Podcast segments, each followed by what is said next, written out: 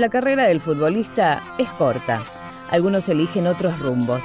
Y por eso, Ataque Futbolero te trae la cara oculta de los futbolistas. Lado B, con Facundo Araujo.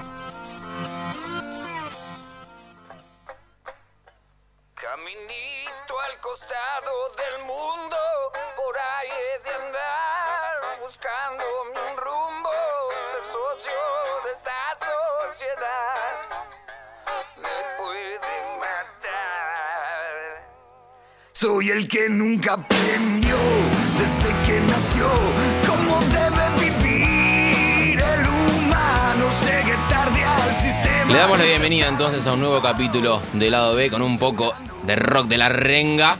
Obviamente le damos la bienvenida a él, Germán el Mono Burgos, un tipo bien, bien rockero, lo lleva en las venas el rock, así como también lleva en las venas el fútbol. Nació el 16 de abril de 1969 en Mar del Plata, aquí en la Argentina obviamente, y comenzó a jugar al fútbol ya desde muy pequeño. Primero, escuchen bien esto, empezó a jugar como defensor central. Hacía muchos goles, hacía muchos goles, eh, él cuenta, pero a los 7 años tomó la decisión de retroceder un puesto, es decir, de ir a atajar eh, abajo los tres palos. ¿Por qué?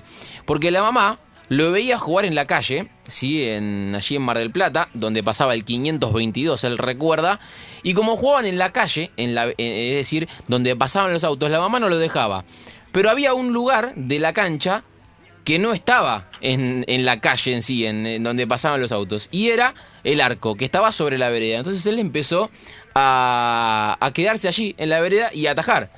Lo, le empezó a gustar ese, ese lugar, lo empezaron a ver atajando ahí en, en las canchitas de, de fútbol de Mar del Plata desde muy chico, y lo llevaron nada más ni nada menos a Cadetes de San Martín, que es un club allí de, de Mar del Plata. Repetimos, empezó a jugar de defensor central, hacía goles y fue pasando para, para atrás y obviamente después comenzó a ser el arquero que hoy en día conocemos todos que es eh, Germán el Mono Burgos. Qué locura haber empezado de central, jugando Sí. de central y después lo que terminó siendo en el arco. Bueno, ¿cuántas historias hay de jugadores que arrancan en un puesto que no era suyo y después terminaron siendo, eh, haciendo, mejor dicho, historia en su, en su posición que nunca sabían que iban a llegar allí? El Mono Burgos eh, empezaba de a poquito a dar sus pasos eh, como arquero. Y llegaba a un equipo que en la década del 80 con el gran Timoteo Grigol era un auge, ¿sí? El, ese ferro de Timoteo Grigol estaba repleto de estrellas, venía de ser campeón nada más ni nada menos que eh, invicto en el fútbol argentino y él llegaba allí para tener a Timoteo Grigol como su primer técnico. 16 años nada más tenía cuando él entrenaba todo el tiempo con la primera de, de Ferro y cuenta muchas cosas que, que le ha dicho Timoteo, no solo enseñanzas futbolísticas, sino también enseñanzas de la vida. ¿Cuántos son los jugadores que han tenido a Timoteo como técnico y hoy en día cuentan esas enseñanzas que él le ha dejado en, en su vida y también a lo largo de su carrera futbolística? Cuenta, por ejemplo, que Timoteo les decía, yo no los entreno para que jueguen bien acá, yo los entreno para que jueguen bien y sean estrellas fuera, ¿sí? Porque él quería que les vaya muy bien. Obviamente empezó a tener cada vez más minutos eh, allí en, en Ferro y el Mono tuvo su primer gran salto en su carrera porque eh, River fue quien puso los ojos en él y lo llevó abajo los tres palos para, por ejemplo, cubrir ese arco que grandes arqueros lo habían eh, ya defendido. Bueno, llegaba River, obviamente, uno de los más grandes de- del país, y empezaba también a eh, ganar títulos. Seis títulos ganó en River. Apertura del 94 y del 96, Libertadores del 96, Clausura del 97, Supercopa del 97, Apertura también del 97 y obviamente jugó 151 partidos, dos una Libertadores, perdón, en el 96, con obviamente el Enzo como máximo estandarte de, de aquel River, 151 partidos en tres años que estuvo en, eh, en River. Luego de consagrarse allí en, en el equipo de Núñez, que fue donde lo apodaron el, el mono, ¿no? Por eh, su contextura física, un metro ochenta y ocho. Y eh, hoy en día vemos que eh, es mucho más grandote. Pero en aquel entonces, ah, bien arquero, arquero de antes, un metro ochenta y ocho, muy alto. Mucho reflejo. Y le pusieron justamente el mono Burgos. Se consagró en River y empezó su gira por, por España. Llegó al Mallorca, un equipo que en aquel entonces no era tan reconocido. Hoy quizás tiene un poco más de reconocimiento en, el, en España. En ese entonces no era el equipo que capaz hoy en día uno dice, ah, bueno, sí, el Mallorca. Pero él llegaba a un equipo y justamente lo que comenta, una anécdota que comenta cuando llegó allí a España, es que en el primer partido él escuchaba que la, la gente cantaba Hola Fondo Norte y del otro lado contaban Hola Fondo Sur. Y ahí fue cuando dijo, estoy tranquilo que si acá perdemos un partido no pasa nada. Obviamente, esto que se vive, ¿no? La euforia que se vive aquí en Argentina de perder dos partidos seguidos y te van a buscar, bueno, a él allí en España no lo veía de esa manera, no lo tenía que vivir de, esa manera y justamente eh, él cuenta que no le gustaba tanto eso, él le, le, gustaba jugar más con presión y no que si pierde un partido no pasa nada, que si gana un partido tampoco pasa nada, pero bueno, cuántas son las historias de fútbol español o fútbol europeo que cuentan eh, que no viven el fútbol de la misma manera que se vive aquí en, Sudamérica.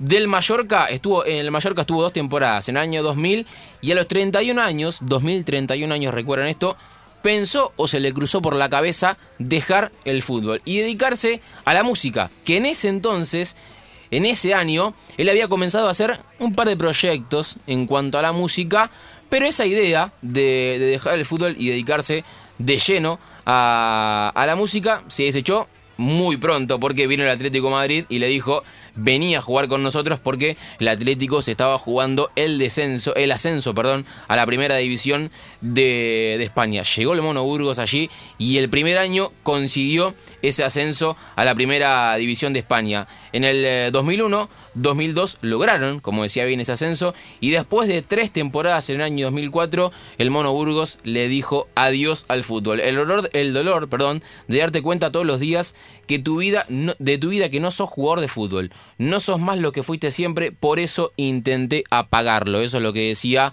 eh, el Mono Burgos una vez ya retirado del fútbol. Y uno dice, bueno, ahora sí, se dedicó de lleno justamente a, la música, ese, ese pensamiento que se le había cruzado por la cabeza cuando eh, había conseguido en el Mallorca eh, y el Atlético Madrid lo empezaba a buscar, él dijo, bueno, si me retiro y me, y me, dedico a la música, bueno, como decíamos antes, llegó el Atlético Madrid, lo, lo fichó y en este, en este entonces, 2004, él dijo, bueno, ahora sí, ya dejo los botines, dejo los guantes y me pongo de lleno con la música. Ya tenía alma de rockero, me acuerdo un festejo de un torneo de River, no sé si, si te acordás, en el obelisco apareció con una Chevy, una Chevy negra alrededor del obelisco, él festejando con la música, todo lo que da.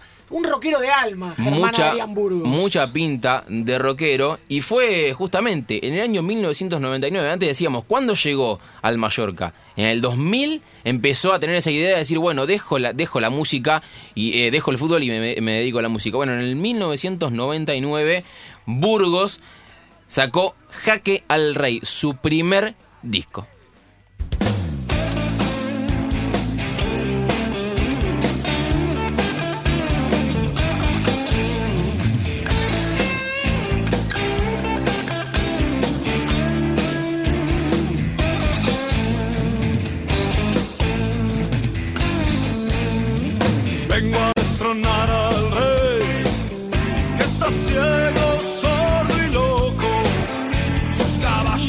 Jaque al Rey es como se llama esta canción, justamente como el álbum, el eh, track número 4 del primer disco de Burgos Simpatía. Temazo. Así como se llamaba, eh, bien voz rockera tenía sí. eh, y tiene y sigue teniendo el, el, Mono Burgos y este era uno de los grandes hits ¿no? de, de, de, su vida como cantante que en 1999, a la par de la vida futbolística, empezaba a, cre a crecer cada vez eh, más. Pero después, ¿sí? Después de, de, de meter este hitazo de Jaque al Rey, empezó de vuelta a querer meter otro hit. Y nada más ni nada menos llegó Será un Rolling Stone.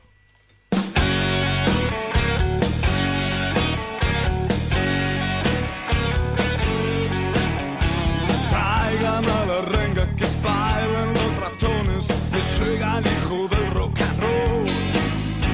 Veo una vieja loca de alegría, meando un paredón. Vuela García en un cometa que manejan el flaco y Andrés. Golpean las puertas del cielo. Será un Rolling Stone la canción que escuchábamos de El Mono Burgos, obviamente mencionando varias bandas del rock argentino que hoy en día son históricas. Bueno, justamente eh, en el año 2002 la banda en la que él estaba Burgos Simpatía fue rebautizada The Garb eh, y allí siguió sacando discos. Líneas Calientes fue uno y Abismos fue el último disco que eh, sacó en 2005, pero que ambos se comercializaron en España, no se comercializaron, no se comercializaron perdón, aquí en la Argentina. Sellos de España fueron quienes vendieron ese disco eh, allí. Años más tarde volvió a dejar la música de lado para meterse nuevamente en el mundo del fútbol de la mano, al lado de Diego Pablo El Cholo Simeone en 2011 y obviamente, cómo no mencionar el tan recordado momento cuando llegaron al Atlético Madrid, llegaron con el equipo casi prendido a fuego, el equipo muy complicado en la zona del descenso, lo salvaron del descenso al Atlético Madrid y obviamente no tardaron en llegar los títulos. Dos Europa League, dos Supercopa de Europa, una Copa del Rey, una liga, con lo complicado que es para otro equipo que no es el Barcelona o el Real Madrid, ganar una liga y una Supercopa de España. Y además, por si esto les parece poco, llegó a dos finales de Champions. Lamentablemente le tocó enfrentarse nada más ni nada menos que al eh, Real Madrid de Zinedine Zidane y de Carleto Ancelotti. Perdió estas finales, pero ganó, como bien eh, decíamos, muchos títulos internacionales. La última noticia, en estos hace poquitos días nada más, es que el Mono Burgos le dijo adiós a Pablo Simeone y lanzó su carrera como DT él solo, ¿sí? No, está, no va a estar más con, eh, con el Cholo y ahora va a decidir, eh, o ya decidió, ya tomó la decisión de comenzar su carrera como entrenador. ¿Empezará en Europa? ¿Empezará aquí en el fútbol argentino? Uno no sabe. Veremos qué decide el Mono Burgos. Lo cierto es que seguro en el vestuario les va a cantar un poquito.